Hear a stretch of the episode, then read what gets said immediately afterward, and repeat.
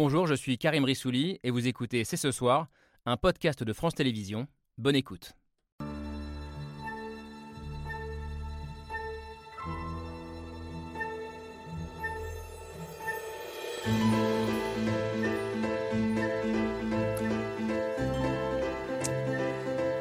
Bonsoir à toutes et à tous, soyez les bienvenus sur le plateau de C'est ce soir. Emmanuel Macron et Antonio Gutiérrez, le secrétaire général de l'ONU, ce matin à Paris. Aucun décideur, aucun pays ne doit avoir à choisir entre la réduction de la pauvreté et la protection de la planète. Ce sommet n'est pas qu'un simple cri du cœur pour le changement, mais un cri de guerre, un cri pour agir immédiatement. Nous sommes dans un moment de vérité et ensemble, on peut en faire un moment d'espoir. C'est donc un sommet inédit qui s'est ouvert euh, ce matin en présence de représentants d'une centaine de pays du monde entier. Un sommet pour un nouveau pacte financier mondial, un nom qui peut paraître euh, un peu vague ou pompeux, mais qui pourrait bien, selon ses promoteurs, bouleverser les rapports nord-sud. Objectif affiché, changer les règles du jeu pour donner aux pays émergents ou du sud global, comme on les appelle, les moyens de faire à la fois face à la pauvreté et aux conséquences du dérèglement climatique. Alors au-delà des mots, au-delà des bonnes intentions, quelle importance donner à ce sommet? Sommes-nous vraiment à la veille d'un tournant, voire d'une révolution, est-ce un sommet d'hypocrisie, comme le dénoncent certains En tout cas, la tâche est immense. Comment regagner la confiance des pays du Sud, échaudés par des promesses non tenues et qui veulent sortir définitivement d'un rapport de domination hérité de l'histoire coloniale? C'est ce soir, c'est parti. Jeudi 22 juin 2023, euh, c'est ce soir avec Camille Diao. Salut, Camille. Dernière émission de la saison. Euh, et on s'attaque un peu à une montagne. Euh, voilà, pour finir, pas simple voilà, de saisir concrètement ce qui se joue aujourd'hui à Paris. Mais je crois qu'on a tout ce qu'il faut en plateau pour nous aider à, le faire ce soir. Bonsoir Justin Vex. Bonsoir. Bienvenue, historien, fondateur et directeur général du Forum de Paris sur la paix. Je l'ai bien dit ce soir, c'est incroyable. Tout à fait. créé il y a cinq ans avec l'aide d'Emmanuel Macron notamment. Vous êtes un grand défenseur du multilatéralisme, Justin Weiss. et je crois que c'est quand même l'un des grands enjeux du moment comment repenser de manière plus juste, plus équilibrée euh, les relations internationales. Je crois que vous avez contribué à organiser ce, forum, ce sommet aujourd'hui en, y faisant notamment participer des acteurs euh, de la société civile qui sont à Paris pendant deux jours. Euh, vous aussi, Thomas Friand, bonsoir. Vous êtes très actif autour de ce sommet. Alors, je ne vais pas rentrer dans le détail, mais ce nouveau pacte financier mondial au nom de la transition écolo, je crois que c'est tout le sens de votre travail depuis des années. Vous êtes économiste, vous, de, formation et fondateur du think tank Open Diplomacy. Autre participante à ce sommet, Najat Belkacem, bonsoir. bonsoir. Bienvenue, ancienne ministre aujourd'hui directrice euh, France de l'ONG One, qui lutte contre l'extrême pauvreté particulièrement en Afrique. Euh, L'Afrique qui d'ailleurs est, très présente euh, à Paris aujourd'hui et, demain, et c'est d'ailleurs ce qui fait de ce sommet, je crois, selon vous, un moment très important. On est loin des sommets internationaux où seuls les pays riches décident pour les pays émergents. Bref, je crois que vous avez envie d'y croire, mais vous attendez aussi, entre guillemets, des preuves d'amour avant, de, avant de vous prononcer. Autre ancienne ministre euh, que je qualifierais peut-être de plus sceptique sur les résultats à attendre de ce sommet. Bonsoir Cécile Duflo. Bonsoir. Bienvenue, merci d'être avec nous ce soir. Vous aussi, vous avez quitté la politique active ou partisane, je ne sais pas comment dire, euh. Pour, une, pour une ONG. Vous êtes la directrice générale d'Oxfam France et vous craignez, je crois, une grande déception euh, des États du Sud si les réformes ne sont pas à la hauteur à la fois des problèmes et des, et des enjeux. également avec nous une femme qui connaît bien les attentes des pays du Sud. Alors je crois que vous n'avez pas d'ailleurs qu'on dise pays du Sud, mais bon, on, s'arrangera tout à l'heure. pour avoir été au cœur de la machine. Bonsoir Lovarinel. Bonsoir. Bienvenue, vous êtes aujourd'hui chercheuse euh, associée à la Fondation pour la recherche stratégique, mais vous avez auparavant travaillé pendant cinq ans, je crois, euh, auprès du gouvernement et du président à Madagascar. Et vous êtes euh, l'une des optimistes du plateau ce soir par rapport à ce sommet. Enfin, un sommet qui est peut-être l'occasion, je disais, pour les pays occidentaux de recoller les morceaux avec des États africains, notamment, qui expriment de plus en plus de ressentiment entre histoire mal digérée et promesses non tenues. On va y revenir. On en parlera aussi avec vous, Ziad Limam. Bonsoir. Bonsoir. directeur et rédacteur en chef du mensuel Afrique Magazine. Merci à tous les six d'être là. Euh, ce soir pour nous éclairer. On a besoin de vous et on ouvre le débat avec l'image du jour signée Hugo Bernard.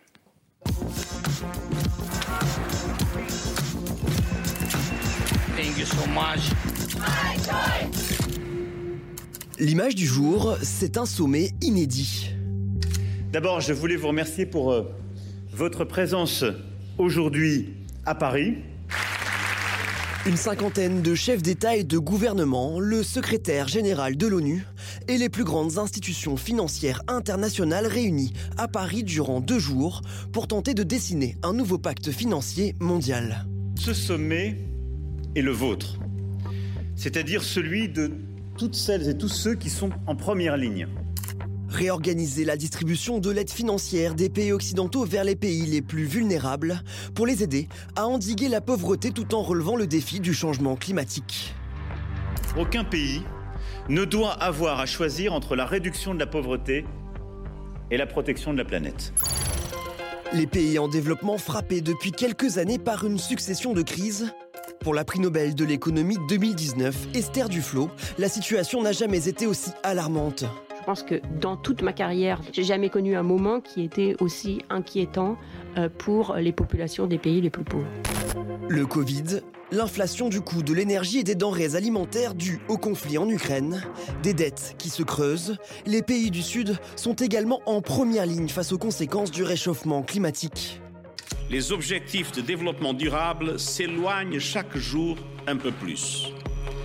Même les objectifs les plus fondamentaux en matière de faim et de pauvreté reculent après des décennies de progrès. Pour les pays du Sud, il faut agir vite et redéfinir un nouvel ordre financier mondial dont les termes ont été définis pour la dernière fois en 1944. When these institutions were founded, our countries did not exist. The world cannot continue in the shadow of an old imperial order that does not see countries. Dans l'image du jour, un sommet inédit à Paris et l'appel des pays du Sud à renverser la table. Alors, puisque Hugo Bernard euh, parle de renverser la table, je pose la question comme ça, euh, Justin Weiss. Est-ce que ce sommet peut renverser la table et est-ce que on assiste, sans s'en rendre compte, peut-être à une petite révolution euh, aujourd'hui? Renverser la table, non. Il ne va pas renverser la table. par contre, est-ce qu'il peut cristalliser une autre vision du système financier, du système d'aide internationale? Oui, ça potentiellement. Hmm. Il peut ce qui peut apporter, c'est un certain nombre de euh, ce qu'on appelle des délivrables en termes diplomatiques, euh, concrets, euh, des promesses, des vieilles promesses qui seront enfin tenues sur les 100 milliards pour le climat ou de, transfert des, droits de tirage spéciaux, des, systèmes qui permettent de prolonger les, les, les, dettes ou de les suspendre en cas de catastrophe climatique. Donc des petits délivrables. Et puis surtout une vision du rôle de la Banque mondiale et du FMI, enfin bref, de ces institutions de mmh. Bretton Woods de 44, euh, qui soient renouvelées, qui intègrent le climat mmh. et qui changent un petit peu la donne. Mmh. Donc c'est incrémental, ça ne peut pas être révolutionnaire, mais ça peut réformer. Pas révolutionnaire, pourtant, vous dites qu'on a besoin d'une révolution, euh, Najat Vallaud-Belkacem. Si ce n'est pas une révolution, alors ce sera un échec pour vous? Alors, on a déjà besoin d'une révolution, en effet, dans la philosophie d'action et euh, de fonctionnement de notre système euh, de financement international. Et euh, ce que disait Mia Motley à l'écran tout à l'heure était très juste. Les de la Barbade. Oui, quand les institutions de Bretton Woods, FMI, Banque mondiale ont été adoptées, les pays qui sont aujourd'hui décolonisés, par exemple, ne l'étaient même pas encore. Donc, on imagine bien qu'ils n'étaient pas autour de la table. Donc, c'est vrai que le problème, c'est que beaucoup de pays au Sud ont le sentiment que ces institutions financières internationales fonctionnent essentiellement essentiellement pour le compte du Nord. Hmm. On a l'impression que euh, à chaque fois qu'il s'agit de faire face à des euh, euh, crises qui touchent le, Nord, y compris la pandémie Covid-19 ou même l'inflation, par exemple, on arrive à jouer avec les règles, hmm. à trouver finalement de quoi faire de la création en monétaire en très peu de temps, etc. Alors que quand il s'agit d'empêcher des gens de mourir de faim, non, c'est beaucoup plus difficile. Donc en fait, oui, on a besoin d'une révolution dans le sens où c'est un système global qui doit être revu. Hmm. là où c'est intéressant, moi, pour moi, ce sommet, c'est que les principaux acteurs de ce système global sont présents.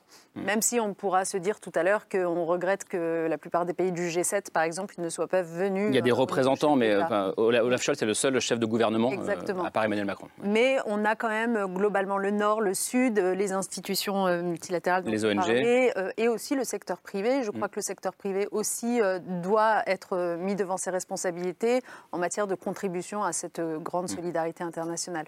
Donc voilà, donc les, les, critères de réussite sur le papier sont là. Après, tout est une question de volonté, évidemment. Thomas Friand, votre regard sur, euh, sur ce qui se joue euh, aujourd'hui, en essayant peut-être d'être le plus simple possible, comme vous le faites hein, d'ailleurs, mais pour celles et ceux qui nous regardent et aussi pour nous d'ailleurs, euh, parce que c'est pas forcément évident de comprendre l'enjeu de ce type de sommet. C'est pas évident, mais c'est un très beau moment parce qu'on n'a pas une révolution, on a une révolution de palais. On n'est pas au palais Brognard pour rien. Et je pense que l'ancienne bourse. Hein, l'ancienne bourse. Euh, c'est d'ailleurs assez euh, étonnant que ce soit ce lieu qui ait été choisi parce qu'il bah, D'ailleurs, les opposants à ce sommet disent euh, c'est un mauvais signal. Mais bah, le, signal n'est pas si mauvais que ça parce qu'en réalité, quand on regarde les enjeux, il y a à la fois Najat Kassem le disait à l'instant. L'enjeu de, de, remobiliser dans une, dans une forme de modernité les institutions de Bretton Woods, exemple, leur donner euh, comme directive de, pouvoir prendre en compte les vulnérabilités climatiques dans leur façon de pouvoir venir en aide euh, ou en soutien à l'investissement euh, des pays du Sud. Ça, c'est une révolution de palais, mais elle est, elle est, vraiment révolutionnaire parce que ça peut changer la trajectoire de nombreux États qui sont surendettés. Aujourd'hui, il y a 52 États qui sont surendettés à l'échelle planétaire. C'est 5 fois plus qu'il y a 10 ans. Et 52 États euh, dont la plupart se trouvent en Afrique. Voilà. Euh, Donc il y, a, cette dimension euh, spécifique-là, mais le signal du Palais Brognard est, intéressant parce que même si le FMI, la Banque mondiale, toutes les grandes organisations de financement multilatéral du développement sont à table, on n'y arrivera pas sans le secteur privé. Et un énorme enjeu, c'est de pouvoir se dire, au fond, c'est un peu comme une logique d'abondement. 1 euro du FMI peut-être peut mobiliser 1 euro, 2 euros, 3 euros de l'épargne privée. Il se trouve que l'épargne privée, euh, dans le monde que nous connaissons aujourd'hui, est surabondante. C'est juste qu'elle est mal fléchée. Elle est mal fléchée parce qu'on n'a pas les normes, qu'on n'a pas les données, qu'on n'a pas la police qui permet de vérifier où va l'argent. Donc il y a de l'argent. Il y a de l'argent, et donc on a les moyens de, de, de relever le défi. Il ne faut que 2% du PIB mondial pour pouvoir financer une transition à l'échelle mondiale. 2% du PIB mondial, on devrait y arriver. Juste, on a parlé deux fois de Bretton Woods. Oui, trois fois même.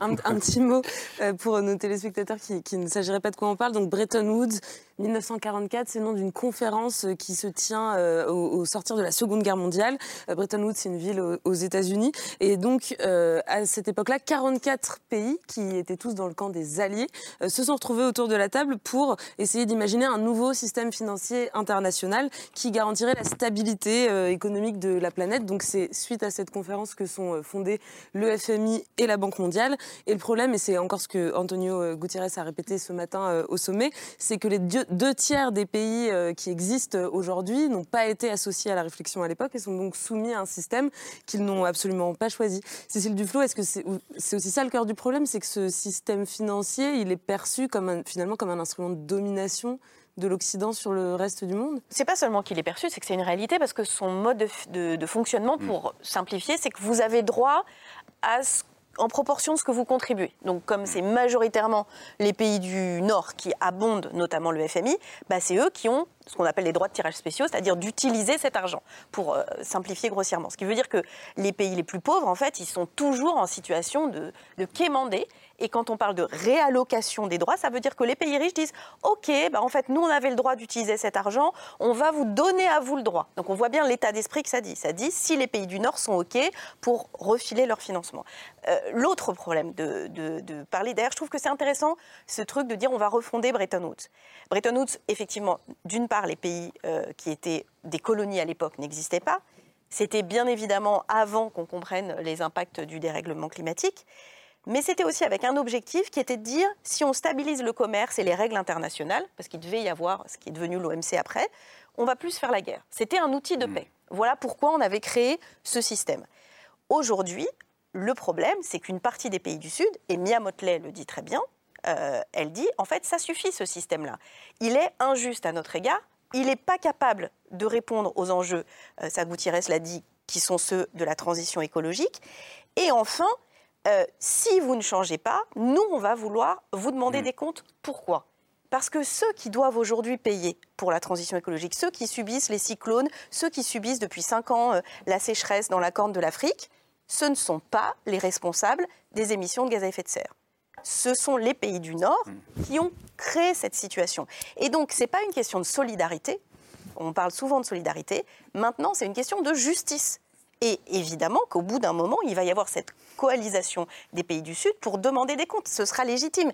Et donc je pense qu'un certain nombre de gens ont quand même senti que ou on réagissait maintenant, ou cette, euh, cette dimension-là allait prendre de l'ampleur, et notamment lors du prochain sommet des BRICS. Vous êtes d'accord avec ça, euh, Ziad Limam euh, Je suis dans, la grande, dans, dans, les grands, dans, les grandes, je veux dire, dans les grands traits, c'est juste. Ce qui est intéressant avec ce sommet, c'est aussi c'est l'expression des Suds, parce qu'on parle toujours d'un Sud global, comme s'il n'y avait mm. qu'un seul Sud, ou euh, d'un Sud émergent, mais il y a 36 000 Suds avec des niveaux de richesse différents, avec des enjeux différents, avec des problématiques différentes. La problématique commune, c'est le financement du développement. Et c'est une problématique qui n'est pas nouvelle, qui existe depuis la décolonisation, il y a eu des tas d'étapes qui se sont succédées. Il y a eu des accords majeurs dans la COP Paris, il y a, l'agenda euh, de l'Union africaine pour le développement. Il y, a, toutes sortes de mécanismes qui sont en place, mais qui ne répondent pas durablement à la question de comment on finance le développement.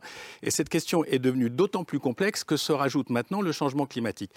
Et sur la question de la justice, c'est extrêmement intéressant parce que c'est vrai que, euh, en gros, les riches ont pollué largement la planète, c'est pour ça qu'ils sont riches, et que, du coup, les, pays qui n'ont pas pollué, ils demandent de la justice, mais ils demandent aussi indirectement des droits à polluer. C'est-à-dire que pour rattraper, si vous voulez une Afrique riche, par... imaginons une Afrique qui est le niveau du Vietnam dans 20 ans. Cette Afrique, elle sera carbonée. On ne hmm. peut pas lui dire de ne pas être carboné. On ne peut pas lui dire de ne pas produire de pétrole. On ne peut pas lui dire de ne pas exploiter ses ressources de gaz. C'est tout le, débat autour de, du pipeline en Ouganda en ce moment. voilà, donc cette justice, elle va se poser aussi dans la manière dont les pays riches vont pouvoir faire des transferts de fonds qui ne sont pas uniquement du pur développement, mais qui sont aussi de l'argent pour la décarbonation de l'émergence de l'Afrique, de l'Asie du Sud-Est, etc. On n'y arrivera pas juste avec de l'aide au développement pour construire trois écoles. Il faudra construire des centrales solaires, il faudra trouver le moyen de faire des routes en Afrique qui ne sont pas des routes à haute consommation euh, carbone, il faudra trouver le moyen de réguler la, production pétrolière et gazière d'un certain nombre de pays, mais, on ne pourra pas leur dire vous ne le ferez pas, mmh. parce que c'est la nouvelle règle.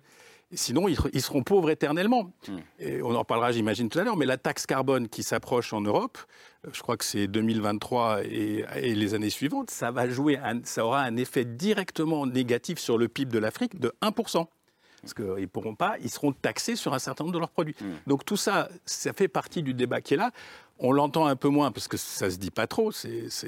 mais la réalité, c'est le fond du débat, c'est qui paye et le, deuxième débat, c'est comment on équilibre les charges du développement décarboné. Le Varinel, votre regard sur ce.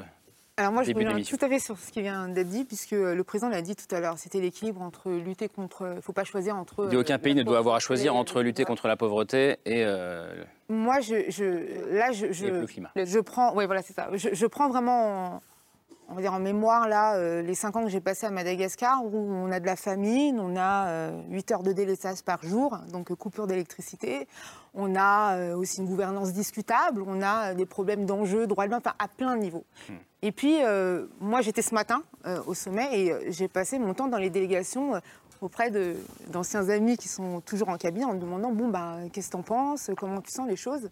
Et moi, avant même de leur poser la question, la chose qui m'avait assez marqué pour avoir fait pas mal de sommets, c'est l'une des rares fois où je voyais pas de dichotomie dans les salles entre ce qu'on dit les pays du Nord et les pays du Sud. Tout le mm. monde était mélangé.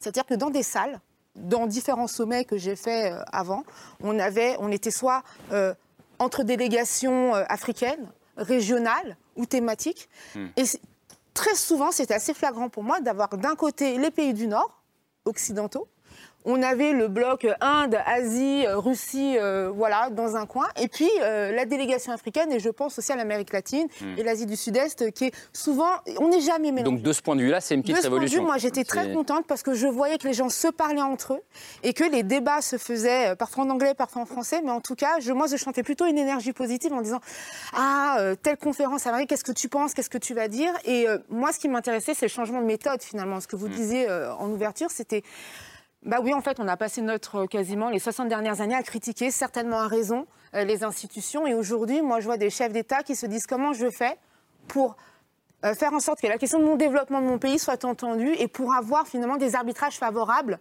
pour hmm. moi. Alors je ne dis pas qu'il va ressortir le panier plein d'euros, plein d'investissements, mais en tout cas, il y a un sentiment positif que je n'avais pas vu auparavant dans d'autres sommets et en ça, je pense que c'est bien. Juste je reviens sur une phrase qu'a dit, dit Cécile Dufeu tout à l'heure qui disait peut-être que là, les pays euh, du Nord ou occidentaux se sont rendus compte que s'ils ne bougeaient pas, alors après les autres allaient bouger euh, et que ce serait peut-être encore plus violent derrière. Est-ce que vous êtes d'accord avec ça?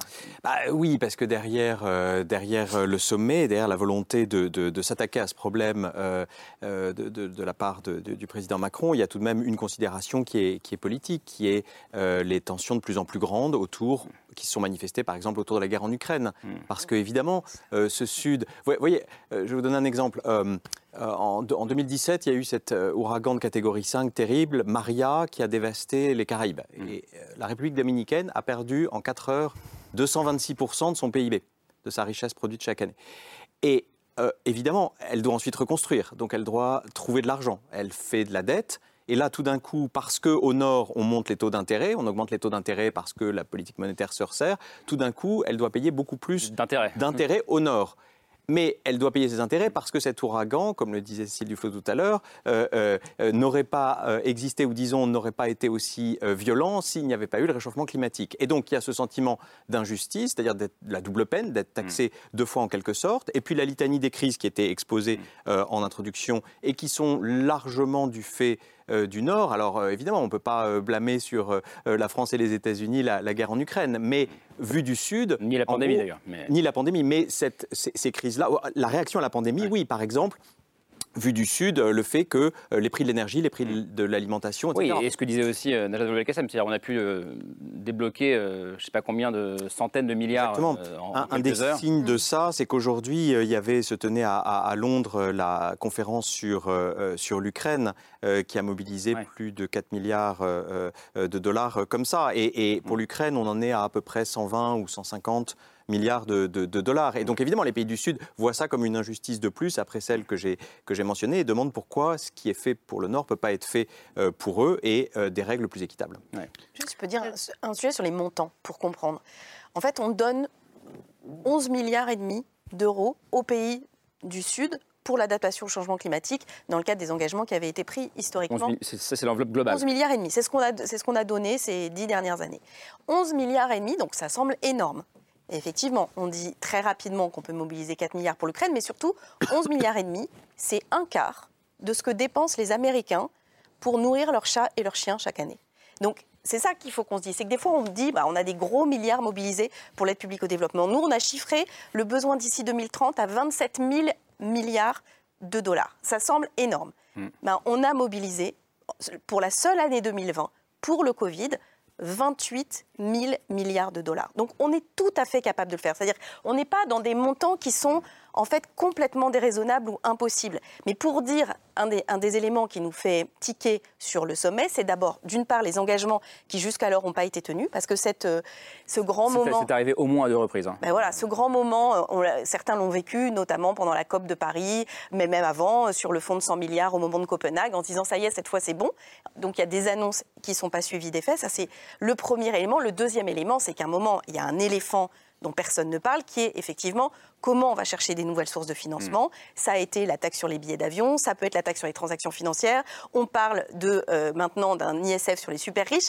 Euh, on voit bien qu'il y a des moyens de mobiliser des nouvelles ressources, mais il faut du courage et de la volonté politique. Et c'est ça dont on a du mal à mesurer, justement par l'absence des chefs d'État, mm. à part Olaf Scholz, de la réalité de la volonté d'aller dans cette direction. Najat Belkacem, c'est qui va payer? C'est la vraie question pour vous? Oui, c'est à la fois euh, qui va payer. C'est un peu une des questions de l'année, hein. pardon, mais on fait beaucoup de débats autour de ça, quels que soient les sujets d'ailleurs puis c'est aussi, euh, au-delà du, thème de l'injustice, etc., il y a un autre thème important à avoir en tête, c'est euh, ça coûte beaucoup plus cher de ne pas agir que d'agir, en fait. C'est le coût de l'inaction qui est très rarement pris en compte dans les euh, projections, mais vous voyez, euh, Cécile Duflot rappelait ce que ça nous a coûté en 2020 euh, de faire face au Covid-19. Il faut juste se souvenir, donc 28 000 milliards de dollars euh, au monde. Il faut juste se souvenir qu'au début des années 2000, tous les États du monde se mettent d'accord sur une espèce de protocole en matière de santé, en disant bon voilà comment on va travailler ensemble, le montant qu'il faudrait que notre monde investisse dans les systèmes de santé pour notamment se prémunir contre les pandémies. Et le montant à l'époque c'était 10 milliards de dollars par an. Donc si on avait vraiment mis 10 000. C'est comme une assurance. Si vous payez une assurance en temps utile, c'est quand même beaucoup moins cher que d'attendre le jour où votre maison brûle et de devoir faire face à des coûts inconsidérés. Et notre monde, en fait, vogue un peu comme ça. Sur les questions des pandémies, sur les questions euh, de, des catastrophes climatiques, euh, si on ne s'adapte pas à temps, si on ne s'assure pas à temps, eh bien, ça nous coûtera beaucoup plus cher. Hmm. Donc, c'est à la fois qui va payer et c'est euh, ben, juste comment est-ce qu'on est le plus efficace possible pour faire face aux crises. je voulais réagir, Thomas Frier. Oui, parce que Najat a parfaitement raison le, rapport de l'inaction à l'action, c'est un rapport de 1 à 20. Ça, c'est les chiffres que Nick Stern a documenté, l'économiste qui faisait l'ouverture euh, hmm. ce matin. 1 à 20, c'est-à-dire que si on est inactif, ça nous coûte 20 fois plus cher. Voilà, et dans le meilleur des cas, parce qu'en réalité, euh, on sait, le GIEC nous dit, à partir de plus 3 degrés de réchauffement climatique, on ne sait pas euh, faire la météo. Donc en fait, on ne sait même pas faire une assurance, tout simplement. ce qui est intéressant, la, question qui va payer me paraît moins intéressante que où va l'argent? Parce qu'en réalité, quand on prend les chiffres, euh, j'ai apprécié que Cécile Duflot donnait des montants tout à l'heure. Euh, si on regarde, ne serait-ce que sur. Euh, il n'y a pas forcément besoin de créer beaucoup de nouveaux instruments, parce qu'en réalité, si on regarde le stock existant d'argent, il suffit de bien le flécher. Les, subventions publiques, directes ou indirectes, aux énergies fossiles, aujourd'hui, le FMI les évalue à 5 400 milliards de dollars par an. C'est-à-dire trois fois le coût de la transition écologique. Les subventions aux énergies fossiles. Hein. Voilà, direct ou indirect. Hein. Quand tout à l'heure Vanessa Nakate a fait l'ouverture du sommet, elle a parlé de 1300 milliards de dollars par an, ce qui est l'équivalent des subventions directes. Quand on a cette idée en tête, on se dit qu'il n'y a même pas besoin de créer une taxe sur les transactions financières.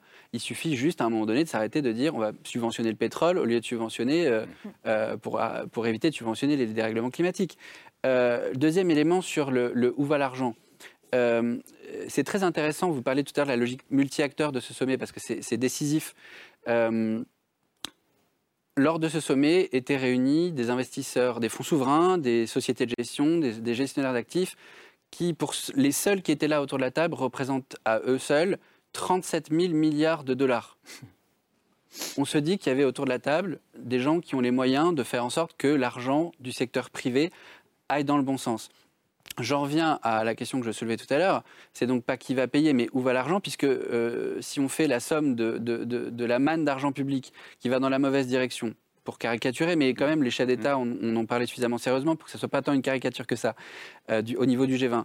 Et euh, la façon dont l'argent privé, c'est-à-dire notre épargne, ce qu'il y a dans nos mm. poches à nous, les privés, peut aller dans la bonne direction, on a autour de la table lors de ce sommet suffisamment de solutions à portée de main. Il reste à déterminer les bons canaux pour que l'argent aille dans la bonne direction. Il y a deux enjeux autour de ça. Déterminer les normes qui évitent qu'il y ait du greenwashing sur la façon dont l'investissement responsable est fait à l'échelle mondiale. Ça, c'est majeur. Parce qu'évidemment, vous avez vite fait de dire je mets, je mets mon épargne au bon endroit. En réalité, si vous n'avez pas de, certification, de vérification, et j'irai même peut-être un peu plus loin, de police administrative pour vérifier qu'il n'y a pas de greenwashing sur l'investissement responsable, eh bien, euh, vous, financez peut-être à perte euh, votre désir climatique. Et le deuxième? Et le deuxième, c'est euh, que les, conditions de stabilité de, financière. La, notion de la guerre est un peu latente. On, on, aurait pu avoir cette conversation en temps de paix. On n'est plus en temps de paix. Il faut être clair sur ce sujet. On est en, temps de guerre, pas totalement une guerre mondiale, mais il y a quand même quelque chose d'important là derrière. Et ça, c'est majeur parce que euh, pas seulement la guerre en Ukraine, mais aussi les conséquences géopolitiques des dérèglements climatiques vont créer une instabilité qui ne sera pas seulement une instabilité politique, qui sera aussi une instabilité financière. Et si on n'arrive pas à faire ça, les investissements privés n'iront pas au bon endroit mmh. parce que les investisseurs privés ont besoin de stabilité donc il y a ces deux paramètres à, jouer pour activer à plein régime la logique du où va l'argent. Mais si on arrive à jouer sur ça, on peut y arriver, on a les moyens de nos ambitions et de nos, besoins, et ce pas des moyens qui à nouveau sont débordants vis-à-vis de l'enjeu. Un rapport de 1 à 20 euh, pour rappeler ce que... Lovarinel qui voulait réagir tout à l'heure. Oui. oui, je pense que l'un des points importants, euh, et j'entends ce que vous disiez à raison sur les questions de taxation, euh, et ça revient en fait sur ce que vous avez dit tout à l'heure sur, encore une fois, le regard du Sud global. Euh, Madagascar, pays dont je suis originaire, euh, ben, les taxations euh, sur les vols, une, une, île, elle va dire non. En fait, notre développement va passer par ça. Donc, la question, c'est de se dire comment aujourd'hui, est-ce qu'aujourd'hui, et c'est ça pour moi qui fait que ce sommet je vais pas dire une révolution, mais en tout cas euh, vraiment important, et je crois que la France doit s'en enorgueillir de l'avoir accueilli, c'est de se dire comment on associe aujourd'hui ces pays-là dans ces prises de décision. Hmm. Avant, c'était juste impossible. Le président malgache est présent euh, dans, à cette séquence. Hmm. Cyril Ramaphosa, président d'Afrique du Sud, qui, il y a quelques jours encore, euh, voilà, on s'interrogeait de sa présence et certaines positions. Ben, Aujourd'hui, il est, euh, pardon de le dire, mais partie prenante à ce qu'on appelle les BRICS. Il est là aujourd'hui, c'est un signal euh, fort, diplomatique pour dire qu'on ne peut pas se regarder aussi de, de manière euh, comme ça, de rivalité. Ce monde nous appartient de manière globale et nous avons besoin ensemble de composer et de prendre des décisions. Et sur ce point-là, je crois que c'est vraiment positif et ça peut amener à terme, alors je ne sais pas comment terminer, va terminer ce sommet mm. sur les décisions et sur l'argent, sur les méthodes et tout ça, mais je crois qu'on doit quand même s'arrêter sur cette réussite. Et pour moi, c'est la méthode. Laisser les pays dits du Sud pouvoir prendre des décisions et participer aux discussions. Il y a lui-même d'abord, j'arrive juste avec ça. Juste, juste, euh, juste un point, sur le secteur privé. Moi, je suis assez d'accord, c'est un des moteurs. Mais la réalité, c'est que le secteur privé n'est pas forcément un outil de développement. Parce qu'il y a des choses qui échappent au secteur privé dans le développement. L'école, la santé, les infrastructures potentiellement. C'est pas tout secteur privé. Et la deuxième chose du secteur privé, c'est qu'il y a beaucoup de conditionnalités du capital qui s'investit. Or, ce que disent les gens du Sud, arrêtez de poser des conditionnalités partout. Parce que conditionnalité Banque mondiale, conditionnalité Fonds monétaire, conditionnalité secteur privé, etc. Et la deuxième chose, euh, on parlait tout à l'heure de la perception. Un des problèmes de l'assurance, c'est que le principal bénéficiaire de l'assurance, qui est le Nord, ne se rend pas compte du risque, du risque Sud.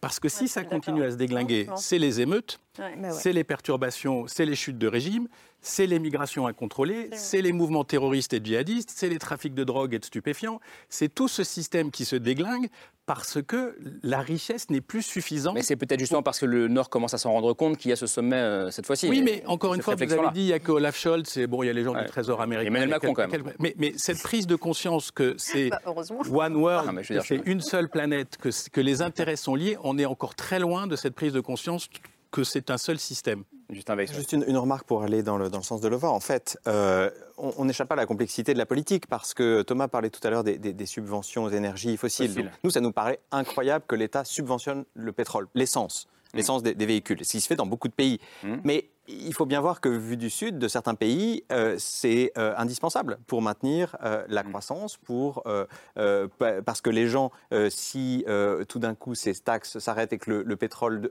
arrive au prix qu'il est chez nous, alors où il est mm. taxé à l'inverse, à 80% ou un peu plus, on casse la croissance. Et, et, donc ces pays-là disent, et là je rejoins ce que vous avez dit, que les conditionnalités qu'on impose, que ce soit là-dessus ou alors par exemple sur la construction d'usines de, de, de production l'électricité euh, à gaz, par exemple, là où il n'y a pas l'électricité toute la journée, ils disent pourquoi vous m'empêchez de produire une centrale à gaz? Ah, parce que ça, ça pollue et donc. Euh, non, mais si, je vous écoute bien, ça veut, ça veut, dire que ces pays-là euh, en fait, font un choix de fait entre pauvreté et lutte contre le changement climatique. Moi, pardon. Moi, pour avoir travaillé en cabinet à Madagascar sur la question justement de réforme d'Algirama, donc l'équivalent d'EDF à Madagascar, l'objectif, c'est pas de dire comment on fait pour polluer, pour mieux polluer. Et... Non, c'est en comment on fait pour éclairer Voilà, comment on fait pour éclairer à l'aune de mes urgences Parce qu'une centrale nucléaire, ça se fait pas dans euh, les 15 minutes en fait. Et donc, quel est le partenariat? Euh, bah, Aujourd'hui, on est, bah, il n'y a rien en fait, c'est très difficile. Hmm. Et, la, question est, moins de se dire, effectivement, finançons, euh, le, on va dire, la pollution. Non, c'est encore une fois, laissons ces pays s'exprimer, et c'est ce qui est en train de se faire en posant leurs problématiques. Et j'ai l'intime conviction que l'intelligence dit des pays du Nord va pouvoir trouver des solutions. C'est ça la clé de ce sommet et de cette rencontre, c'est de se dire, bah, posez-nous vos problématiques, on va et pas le contraire. C'est pas nos solutions, hmm. pour vos problèmes. Et, moi, je, franchement, j'étais avec des délégations, ils disaient, bah oui, là, on, a, on peut parler de nos problèmes, on a l'impression d'être entendu. Alors, encore une fois, on attend les résultats. Mais moi, vraiment, les sommets, c'est beaucoup, à l'instant, c'est, ouais, mais là, on parle, ça sert à rien. Là, là, bah, en général, on fait pas beaucoup d'émissions hein. sur les sommets comme ça. Sincèrement, les, gens étaient dans les discussions pour essayer de trouver des solutions. Je, vais juste dire deux choses. D'abord, euh, mon rôle, c'est pas d'être rabat-joie pour le plaisir d'être rabat-joie. Euh, mais quand on est écologiste depuis 20 ans, on peut se dire qu'on a entendu des engagements, des signatures, des, etc. Le problème, c'est que que ce soit euh, la pauvreté ou le changement climatique, ça ne répond qu'aux actes réels, pas aux grands engagements, pas au grand discours. La question de quel développement euh, Je le dis, l'AIE, qui est quand même pas vraiment des révolutionnaires, on dit, l'Agence internationale de l'énergie a dit, il faut arrêter tous les nouveaux projets fossiles. Hmm. Il faut arrêter tout de suite. Parce que la question qui se pose, c'est on peut dire, ils ont quand même le droit. Et je suis assez tentée de dire, bah oui, on va pas leur dire, alors écoutez, nous, on a fait des conneries pendant 150 ans, et maintenant, non seulement vous allez subir les dégâts, mais en plus, vous n'avez même pas le droit de vous développer. C'est comme ça qu'ils le ressentent. Hein. mais je, sauf que ce qu'il faut dire, sauf que ce qu'il faut dire, c'est que et c'est de notre faute, je le dis euh, de notre faute, euh, mmh. nous, euh, ceux qui ont émis de, des, gaz à effet de serre depuis tant d'années, c'est que même si c'est juste de continuer à émettre du carbone dans les pays du Sud, ça va aggraver la situation. Et ce sont ces pays-là qui vont déjà être les principales victimes. Par ailleurs, et vous l'avez dit tout à l'heure, Thomas, la question de, de, la réalité des impacts du changement climatique, au-delà de 3 degrés, en fait, on ne sait pas, ni sur le coup, mais même on ne sait pas si on saura encore faire voler des avions. Et, je pense qu'il y a quelque chose là où on n'est pas encore bien prêts tous à concevoir les effets euh, brutaux, beaucoup plus importants que ceux qu'on pouvait même dire il y a cinq ans. Et donc, le sujet de se dire, est-ce qu'il y a un modèle de développement sobre en carbone qui permet de lutter contre la pauvreté, qui permet de donner accès aux services publics de base? La réponse est oui. Est-ce qu'on a la responsabilité de le financer? On a clos le débat, est-ce qu'on a les moyens? Oui, on a les moyens. Est-ce qu'on a la responsabilité de le financer? Oui. Et donc, moi, euh, le, sujet vraiment, et donc pour reprendre le parallèle avec Bretton Woods, ils ont été enfermés trois semaines. Et en gros, on avait dit aux négociateurs, quand vous sortez de cet hôtel, vous avez euh, résolu le problème. Ils n'ont juste pas fait l'OMC tout de suite, mmh. mais le FMI, la Banque mondiale et, les règles, ils ont réussi. Je pense que là, le sujet, c'est pour là, moi. c'est que deux jours. Voilà, c'est qu'il faudrait que se mette en place un processus pour vraiment à la fois changer les règles de financement, et changer aussi les obligations en matière de transfert de technologie, etc., qui soient opérationnels. Parce que sinon, on risque de se satisfaire de la, du, sentiment collectif de vouloir faire bouger les choses sans qu'on y arrive. Et, je le dis, cette question, euh, il ne faut pas éviter le débat de quel mode de développement et de ce que ça implique pour les pays du Sud, mais une nouvelle centrale à charbon au Sénégal, qui perd ses côtes, où les pêcheurs n'ont plus accès à la mer, où des bâtiments tombent dans la... C'est pas non plus une solution. En fait, le, problème... Le problème allez-y vite fait. Le problème... Allez-y, allez-y, on, on, a le temps, on a le temps. Il n'y a plus de modèle de développement. On a vécu 15-20 ans des années de croissance glorieuse pour le Sud. Je ne parle même pas de la Chine qui a sorti 400 mm. euh, millions d'habitants ou 500 millions d'habitants de la pauvreté. Mais depuis 10, 15, 20 ans, on avait des taux de croissance mm. élevés. Il y avait un vague modèle croissance, développement, Mais c'est plus le commerce. Là, on leur dit, il n'y a plus de financement, mm. les taux d'intérêt sont élevés, vous devez décarboner.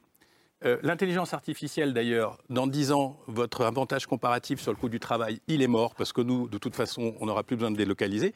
Et donc, tous ces gens sont confrontés à un vide. Ils sont là, ils pèsent des milliards d'habitants, ils ont des besoins constants euh, sociaux, éducation, santé, etc. Et on leur dit, il n'y a plus de modèle, débrouillez-vous. Et les financements, on verra bien. Euh, il y a un bah, problème. Justement, euh, c'est là-dessus que je voulais rebondir parce que j'essaye de juste de mettre d'accord Lova et Cécile. Mais je suis pas en contradiction. C'est la médiatrice. Non, non, en fait, vous n'êtes pas en contradiction. Je suis juste un peu plus vieille. Je suis complètement d'accord avec. Parce que je dénonce. Je suis complètement d'accord avec Lova quand elle dit qu'il faut qu'on entende la, voix des pays du Sud parce que, en fait, y compris pour exprimer leur propre tiraillement. Hein. C'est pas genre tout le monde n'a pas la solution et omniscient. Ils ont des tiraillements. Si on les entendait un peu plus, par exemple, on entendrait un certain nombre de pays qui vont vous dire mais euh, ok, moi je veux bien mettre fin aux fossiles, mais en fait ça me coûte beaucoup plus cher de faire des projets euh, propres en énergie, mhm. euh, parce que bah, sur les marchés financiers, quand les pays du Sud vont emprunter, ça leur coûte 15% plus cher que quand c'est les pays du Nord qui empruntent pour faire les mêmes projets. Parce que sinon, vous prenez un pays comme le Kenya, parce que parce qu'un parce qu'un prêt, pardon, un, prêt coûte beaucoup plus cher à un pays comme le, Kenya, par exemple, qui est un pays comme la France. Exactement. Énormément plus cher.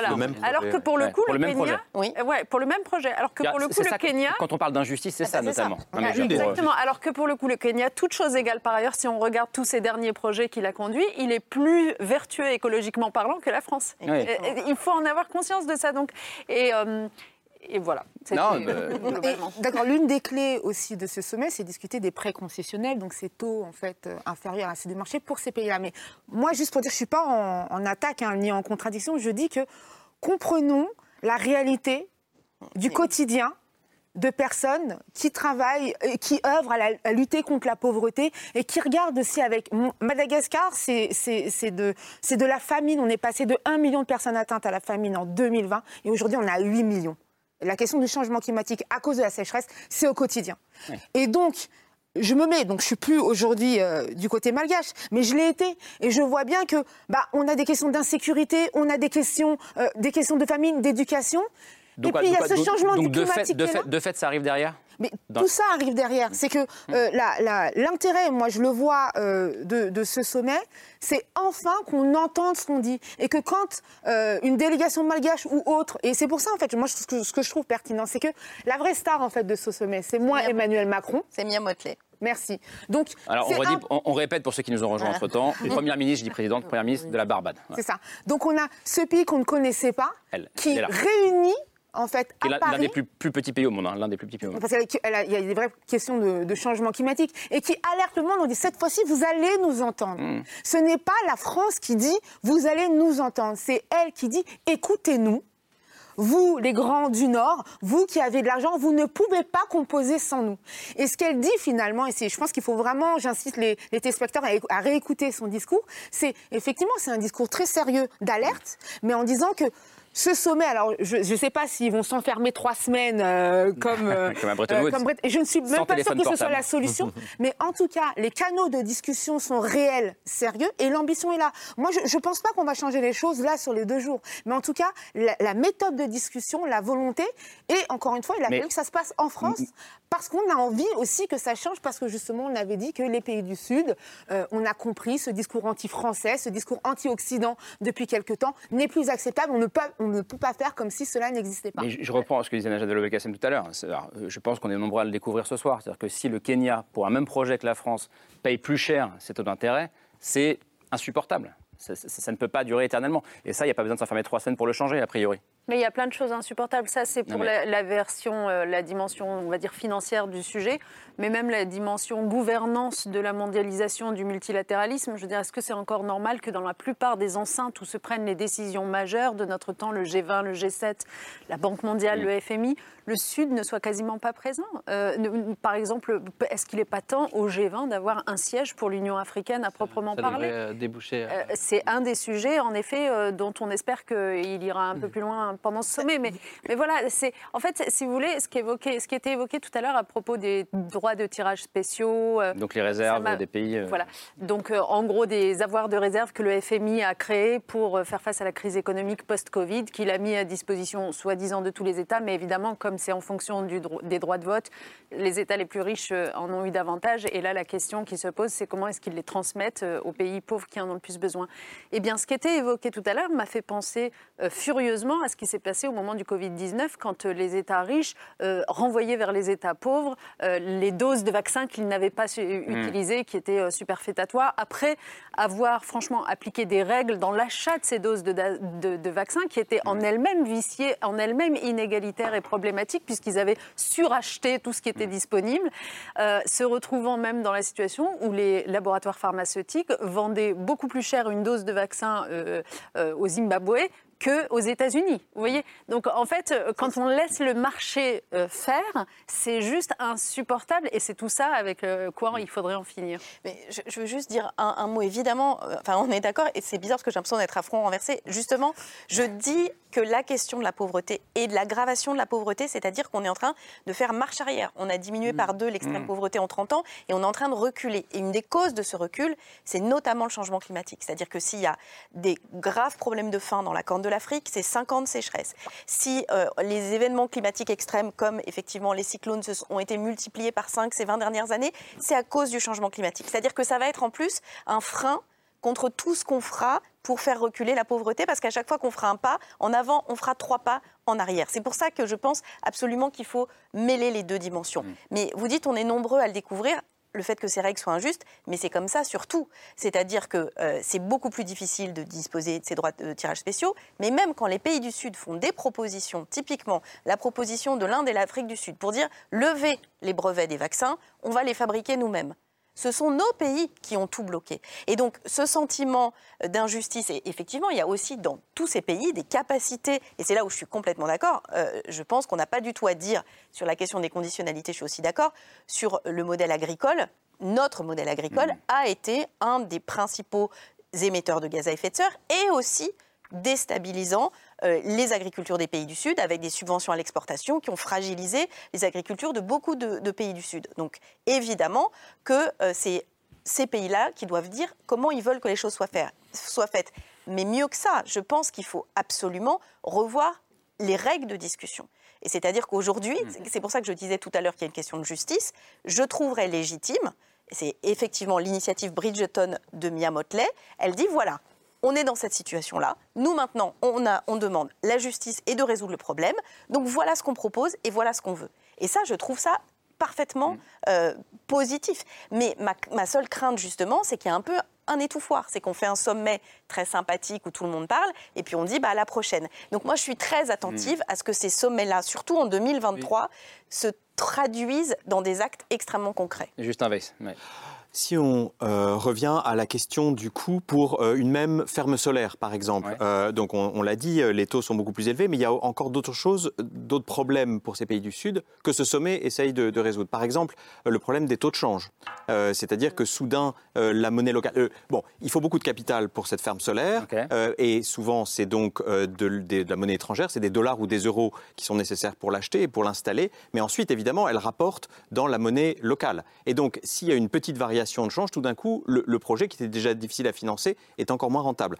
Autre exemple que ce, que ce sommet sur lequel ce, euh, ce sommet travaille, donc s'il y a euh, des catastrophes climatiques, en effet, euh, la charge de la dette est très importante et donc il n'y a aucun soulagement. On l'a vu au Pakistan mmh. l'an dernier, quand il y a eu en mai une sécheresse épouvantable et en août des inondations, dévastatrices, etc. Et la charge de la dette du Pakistan est très élevée. Et donc, comment faire? Bon, Dernier exemple. Et, donc, et, donc, ce sommet, pour préciser, il y a l'une des options, c'est de suspendre. Voilà, c'est ça, de suspendre et de remettre à, la fin de la dette, un peu comme quand on a un prêt immobilier qu'on a la capacité parfois de, de mettre six mois ou un Mais certains pays disent annulons la dette carrément. Mais bien sûr, bien sûr. Mais, mais, justement, c'est là, c'est pour ça qu'on est pas dans la révolution. Et, peut-être un, dernier exemple de ce que le, le, euh, le sommet peut faire, euh, euh, même si là-dessus, je pense pas qu'il y aura du, mouvement, ce sont les agences de notation. C'est-à-dire que la notation du risque. Alors là, on revient à la question de taux d'intérêt. La notation du risque pour cette ferme solaire qui va s'installer au Kenya ou ailleurs, euh, elle est très probablement, beaucoup d'observateurs le disent, très euh, surévaluée. Il y a quelque chose qui me paraît important, c'est de ne pas faire comme si au sud et au nord, on n'avait pas le même défi, on est tous sur le même bateau.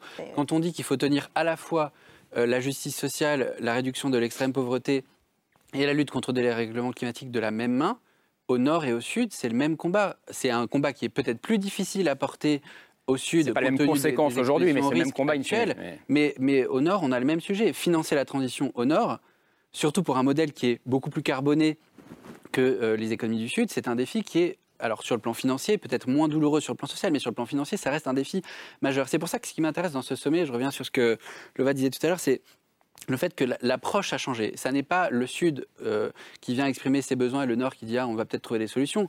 Euh, il y a aussi un sorte d'état des lieux partenarial, d'égal à égal, qui change un peu la donne, même s'il y a des réponses à apporter à des exigences, des attentes légitimes, parce qu'on a aussi pris des engagements vis-à-vis des pays du Sud. Il y a aussi euh, un travail à faire sur nous-mêmes, pas seulement sur le plan financier, pour dire, bah voilà, on a rendez-vous à la COP28 euh, cet automne, voilà ce que nous, on va continuer à faire en termes d'atténuation des dérèglements climatiques, c'est-à-dire de réduction de nos émissions de gaz à effet de serre. Bref, je, je rejoins ce que Cécile Duflo disait tout à l'heure, ce sommet n'est pas un point d'arrivée, c'est un point de départ. Il ouvre une séquence qui est importante et qui a un, moment historique. Euh, c'est un moment historique parce que euh, quand je dis qu'on est un peu dans le même bateau, euh, on n'est pas tout à fait sur le même tableau en termes de niveau de difficulté, mais c'est exactement la philosophie dans laquelle le président de la République et le secrétaire général des Nations Unies ont ouvert le sommet, puisqu'ils ont tous les deux fait référence aux objectifs de développement durable qui ont été adoptés par tous les États de la planète en 2015. Ces objectifs de développement durable, ils forment 17 objectifs qui nous parlent autant d'eau que d'égalité femmes-hommes, de climat, que de biodiversité, d'innovation, que de croissance, d'éducation, que de lutte contre l'extrême pauvreté.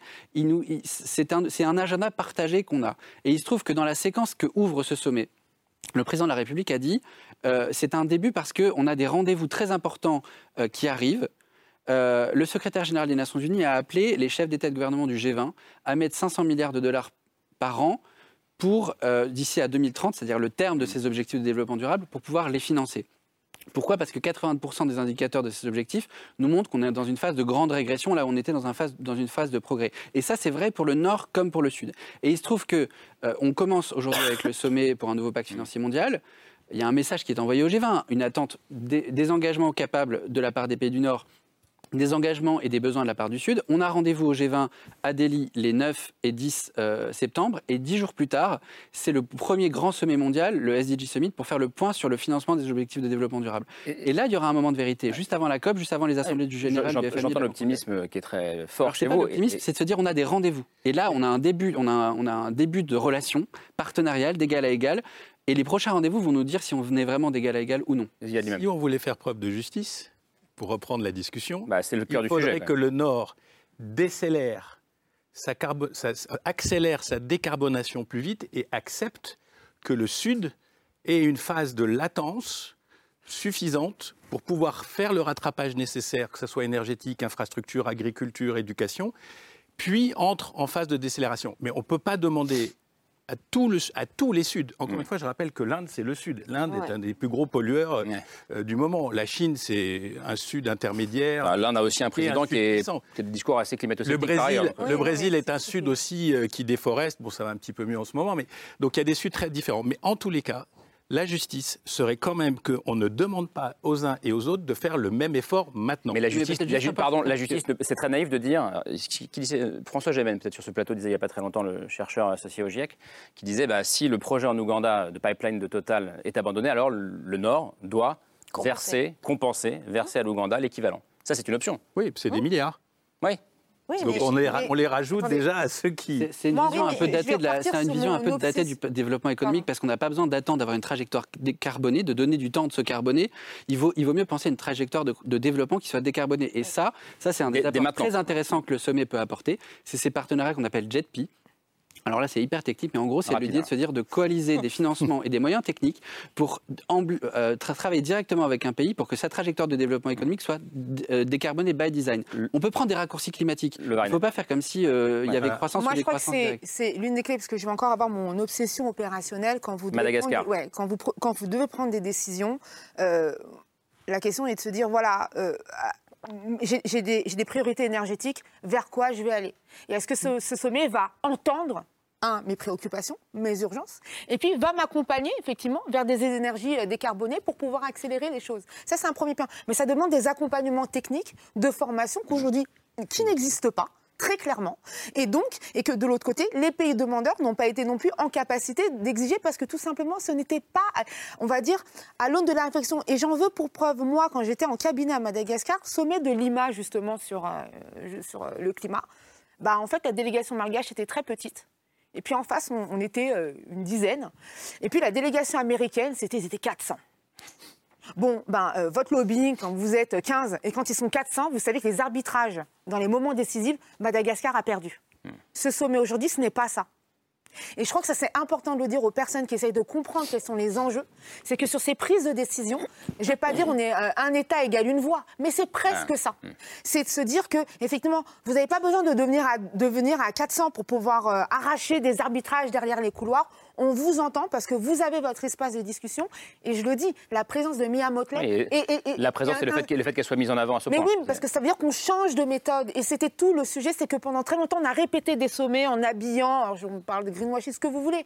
Mais que moi, quand j'étais représentante diplomatique de Madagascar, bah, la réalité, c'est qu'à la fin, on était fatigués. À 2 h du matin, ils sont 15 à se, à se passer flambeau. Bah, vous êtes crevés. Et, vous savez que le lendemain, à 8 h, au moment de signer les arbitrages, là, au moment du vote, bah, vous avez perdu. Et ça, en fait, pensez à toutes ces délégations qui viennent et qui se disent encore une rencontre internationale mm. où ben, le Sud, euh, il, fait, il fait figure de, comment dire, de figurant. Et, là, ce n'est pas qu'en tout cas, moi, c'est le sentiment que j'ai. Je crois qu'il faut attendre effectivement la fin de ce sommet, voir ce qui va en sortir. Et puis après, euh, la force d'Oxfam, c'est de, de mettre la pression en disant maintenant la suite. Et c'est là où on a besoin de vous. C'est surtout à ce moment-là de dire comment. Mais c'est si, comme, si, ce que je c'est qu'on n'est pas contradictoire. Il ne faut, pas laisser croire que euh, le développement des pays du Sud va forcément aller vers la pollution. Je n'y crois pas.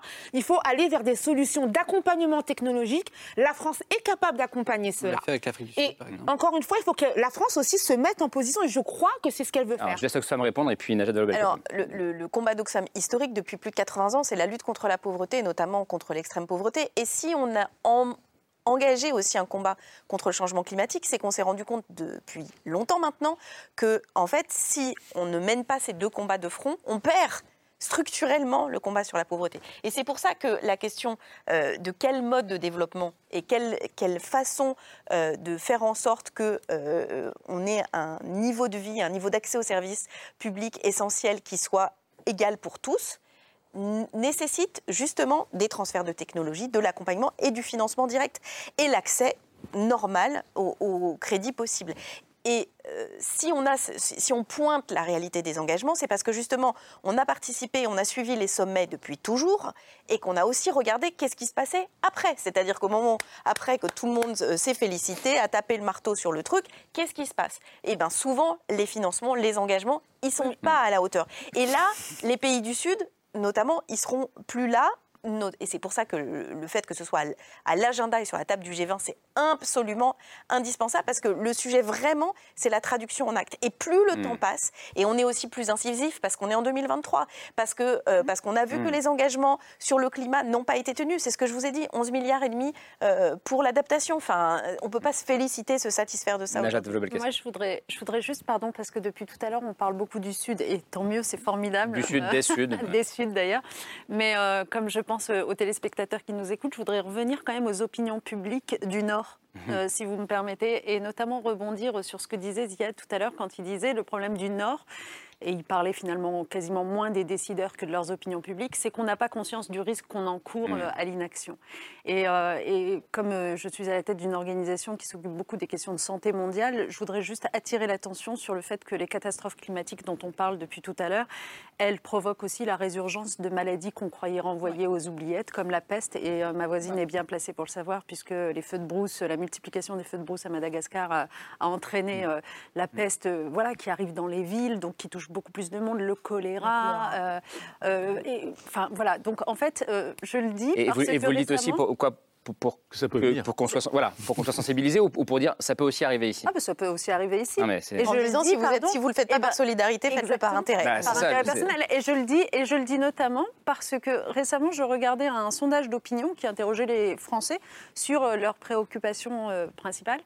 Et euh, à ma grande surprise, les questions de santé étaient redescendues très très très très bas, alors que pendant euh, trois ans, avec le mm. Covid, etc., elles étaient très élevées. Donc c'est juste pour dire aux gens, en fait, n'oubliez pas que tout ça, ça existe encore aussi dans mm. l'air et que euh, les maladies transmissibles, même venant de très loin, ça existe. Donc voilà, il y a ce sujet-là de comment est-ce que euh, comment est-ce qu'on attire l'attention, on éveille l'attention des opinions publiques aussi parce que ce sont ces opinions-là qui font pression sur leur gouvernement. Voilà, sur le fait qu'on est embarqué euh, dans le même bateau. Euh, et, deuxièmement, je, je, terminerai par là. Merci pour cette émission. J'espère qu'il y en aura plein d'autres dans ce genre parce que je trouve que toutes les explications qui ont été données auront peut-être servi à ceux qui nous écoutent à comprendre que la pauvreté des gens du Sud, enfin des gens de certains pays du Sud, on en parle beaucoup à l'occasion des débats publics sur les migrations, etc. Parfois, c'est lié à des gouvernements corrompus. Je ne dis pas que ça n'existe pas, on se bat contre la corruption. Mais en fait, souvent, c'est lié au genre de choses qu'on vient de s'expliquer mmh. à l'instant. Et quand vous comprenez ça, mhm. vous voyez, euh, les catastrophes climatiques, euh, euh, les emprunts qui valent beaucoup plus cher, le fait d'être pris à la gorge alors que justement on est un gouvernement qui essaye d'aider sa population, mais en fait on ne peut pas parce qu'on doit payer les intérêts de sa dette. Récemment, le Kenya a quand même renoncé à mm. payer les salaires de ses fonctionnaires pour payer les intérêts de sa dette. Il devait faire un choix. Voilà, il n'avait pas le choix, ce qui est quand même incroyable. Donc mm. j'aimerais que l'opinion publique française comprenne à quoi ressemble la situation de pauvreté objective de certains pays et porte du coup un jugement un peu différent bah, sur ce qui pousse mm. parfois les gens euh, à vouloir le quitter. Il y a 15 euh, millions de jeunes euh, sur le continent africain qui demandent un emploi parce que sinon ils n'ont absolument aucune perspective. Et donc si on ne change pas toutes ces règles-là, si on n'apporte pas du financement sur ce continent, eh bien ce sont des jeunes désespérés, oui. Mm. Oui, Justin Weiss. vous vouliez réagir sur, Non, non, non, je, non, je suis tout, à fait d'accord avec ça. Je pense que c'est important. ce qu'il faut bien voir. Ce qui, est, ce qui est important, c'est ce que disait Cécile Duflot en, en, disant si on ne le fait pas par ah, ah, ah, gentillesse. Mais, mais c'est pour ça que. Faisons-le par intérêt. Là, j'abonde dans le sens de Najat, c'est-à-dire que l'émission est importante aussi parce qu'il faut bien voir que euh, n'importe quelle crise déclenche des moyens qui, malheureusement, n'existent pas avant la crise. Ça a l'air d'une lapalissade, mais on le voit bien avec le Covid. Avec le Covid, les gens ont dit Ah ah vous voyez qu'on a pu mobiliser tout cet mmh. argent, qu'on a pu arrêter l'économie, etc. Oui, sauf que les humains sont ainsi faits que tant que la crise n'est pas là devant leurs yeux, il n'y a pas le capital politique pour euh, avoir les moyens d'agir. Et donc, tout l'enjeu de cette crise climatique, c'est de se rendre compte suffisamment tôt que la crise est là, et donc de dégager les moyens pour agir dessus. Parce qu'une fois qu'elle est là, il est trop tard et on est dans, euh, en effet, le remède plutôt que la, prévention. Et c'est le rapport de 1 à 20 en termes de coût pour nous qui, euh, qui joue à nouveau. En termes de, si on dézoome un peu, de multilatéralisme et de nouveaux rapports diplomatiques, est-ce que vous sentez que là, pour le coup, on, est entré dans un monde nouveau, euh, Justin Weiss? Oui, euh, je, pense. Mais, et qui doit se traduire du coup par euh, un changement à l'ONU, dans les institutions. Enfin voilà, c'est. Oui, c'est vraiment beaucoup discuté parce que on voit bien, Laurent parlait tout à l'heure, l'égalité le, beaucoup plus grande qu'il y a ces, dans ces sommets informels par rapport aux instances formelles à l'ONU, qui est plus égalitaire euh, en ce qui concerne l'Assemblée générale, mais on voit bien c'est un pays une voix, mais bon qui n'est pas très efficace. Et du côté de Bretton Woods, c'est-à-dire des institutions du FMI et de la Banque mondiale, là où les pays riches dominent, ces institutions sont plus efficaces, décisives, mais elles sont injustes parce qu'elles sont basées sur ce que chacun apporte. Mm. Dans ces sommets-là, on arrive à faire un peu un mélange des, deux types et à avoir euh, un peu plus d'égalité entre nord et sud pour simplifier. Mais ce qui est révolutionnaire, c'est la multipolarité. C'est-à-dire qu'il y a beaucoup d'acteurs maintenant qui ne sont plus obligés de suivre des règles d'hier, je pense à l'Arabie Saoudite par exemple, qui peut parfaitement s'allier avec la Chine. Oui. Ce qui a MBS était là euh, au premier plan. Euh. Et il a une alliance objective avec la Chine pour contrebalancer euh, son alliance historique avec les États-Unis. Il y a beaucoup d'acteurs maintenant qui peuvent jouer chacun leur carte. parce qu'il y a des pays émergents qui ont pris de la puissance, la Turquie, l'Inde, le Brésil, qui ne sont, qui sont pas tenus par les mêmes contraintes. Bon, après, il y a toujours quand même la superpuissance américaine, par sa capacité financière, sa capacité militaire. Il y a la superpuissance chinoise qui est une irruption historique dans notre euh, époque, c'est-à-dire ça, ça bouleverse toutes les données. Et il y a cette petite Europe au milieu bourgeoise, enrichie, fragilisée, un peu comme ça, qui se cherche un rôle. Et c'est pour ça que ce que vous disiez sur, sur ce que fait la France, c'est pas inintéressant. C'est-à-dire d'essayer de trouver ce rôle d'intermédiaire, de passeur. Peut-être que les Allemands le feront, peut-être que d'autres le feront en Europe, mais on a besoin de ces passages, on a hmm. besoin de ces, de ces lieux de communication et d'échange qui ne soient pas sous intérêt des autres. Mais vous disiez multipolarité, il y a le côté aussi un peu plus horizontalité. Oui, il faut mettre en relief la chose, hein, parce que quand on parle des institutions de Bretton Woods, on parle du FMI, de la Banque mondiale, ce sont des banques. Une banque, c'est un capital. Au capital, il y a des actionnaires. Les actionnaires ont des droits de vote. Pourquoi est-ce qu'on dit qu'il y a eu un consensus de Washington très critiquable, d'abord par des économistes américains à l'origine? C'est parce qu'on a mis en exergue le fait qu'aux États-Unis, euh, les États-Unis ont 17 euh, à 19% des droits de vote au FMI et à la Banque mondiale, et donc de fait, c'est pas un pays une voix, c'est un pays qui a une minorité de blocage. C'est assez normal, mais la question c'est du coup comment est-ce qu'on passe à un système qui n'est pas euh, qui est pas injuste par définition puisqu'il dépend du capital, mais de, de ces institutions, mais qui est plus égalitaire parce qu'il prend plus en préoccupation les vulnérabilités climatiques. Par exemple, quand un FMI euh, fait un prêt à un État, est-ce qu'il va échelonner le prêt de façon différente en fonction de si l'État est exposé à des risques climatiques particuliers? Ce qui serait intéressant, c'est d'avoir vraiment une vision géopolitique de ce, de ce débat-là sur la finance et le système financier international, parce que l'alternative actuelle au consensus de Washington, pour l'instant, c'est le consensus de Shanghai, c'est-à-dire le consensus de la banque, euh, de la nouvelle banque de développement qui est la banque des BRICS. Or, euh, un, les politologues nous montrent que euh, la banque des BRICS, elle raisonne pas de façon moins, comment dire ça, dans une logique de puissance que le faisait le FMI et la Banque mondiale. En d'autres termes, on a des régimes autoritaires derrière qui ne se privent pas d'utiliser ces moyens de développement pour avoir des leviers de pression sur les États qui sont euh, surendettés. Euh, et deux, euh, les économistes nous montrent que la gestion de ces financements du développement ne sont pas moins libéraux au sens économique du terme que euh, les fonds déployés par le FMI et la Banque mondiale. Et donc entre le consensus de Washington et le consensus de Shanghai, il y a le consensus de Paris qui est à inventer, qui est un consensus plus égalitaire, qui au fond est basé sur cette logique assez saine d'avoir des actionnaires qui mettent au pot, qui prennent des risques et qui ont un droit de vote. Peut-être qu'il y a plus d'actionnaires à mettre autour de la table. Ça, c'est la question de la réforme du FMI que Mia Motley a mise à l'agenda puisqu'elle a dit qu'au moment de la création du FMI, c'est un fait, il y avait, pas, il y avait beaucoup d'États de la planète qui n'étaient même pas nés. Mais la logique à la fin, c'est aussi de développer une sensibilité à la pauvreté et au climat qui soit accrue dans ces institutions qui aujourd'hui ne sont pas paramétrées comme telles. Je reprends la main pour deux raisons. D'abord pour saluer Nalada Belkacem qui doit nous quitter euh, juste avant. Sauf si vous me laissez encore cinq minutes. Hein. Encore cinq minutes. Ah, vous restez. Bah Alors du coup, pour la deuxième raison, c'est parce que c'est le choix de Camille. Euh, une série qui résonne pour le coup beaucoup avec ce dont on vient de parler. Euh, c'est une série dans laquelle toute l'humanité est bien forcé de coopérer. Oui, alors on quitte quand même le, débat et les questions financières, mais vous allez voir, c'est un rapport quand même. Euh, c'est une série qui est une série de genre, un peu à mi-chemin entre euh, le film de monstre, le film catastrophe, euh, le film d'anticipation aussi. Elle s'appelle Abyss et elle est assez symptomatique du, du renouveau que connaissent tous ces genres cinématographiques ces, ces, dernières années, puisque désormais, quand on réalise un film ou une série catastrophe, bah, c'est forcément une fable écologique étant donné le monde dans lequel on vit. Donc dans le cas cette série, Abyss, il euh, faut imaginer une sorte de dent de la mer euh, revisitée à l'aune de la crise euh, climatique un beau jour, aux quatre coins de la planète, c'est la mer qui se retourne contre l'humanité. c'est la nature qui contre-attaque, la revanche des océans et de toutes les espèces marines qui peuplent les abysses contre ces humains qui, depuis des années, mettent en danger leur survie. On va regarder la bande-annonce.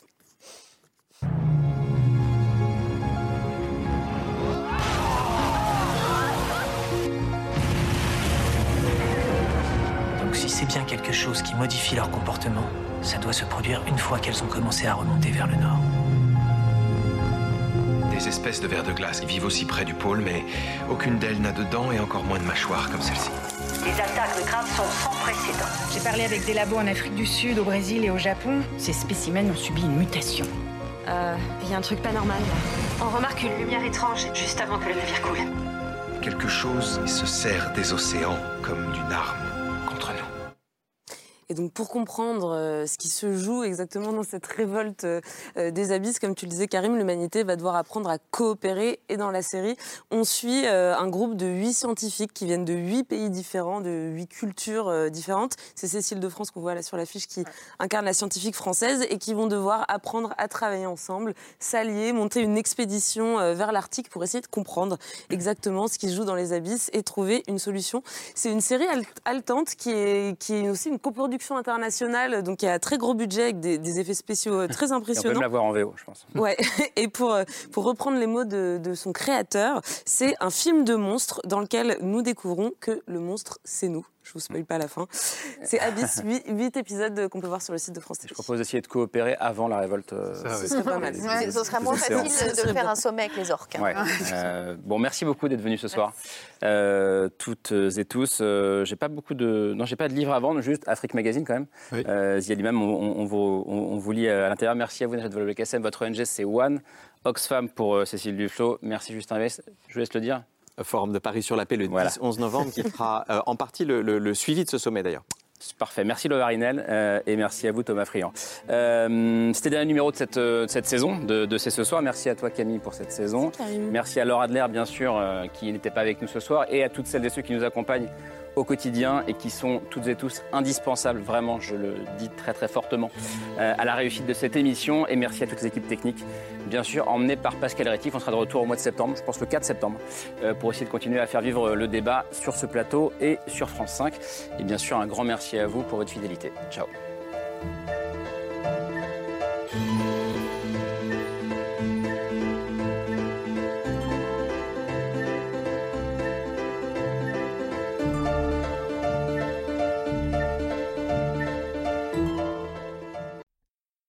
C'était C'est ce soir, un podcast de France Télévisions. S'il vous a plu, n'hésitez pas à vous abonner. Vous pouvez également retrouver les replays de l'émission en vidéo sur France.tv.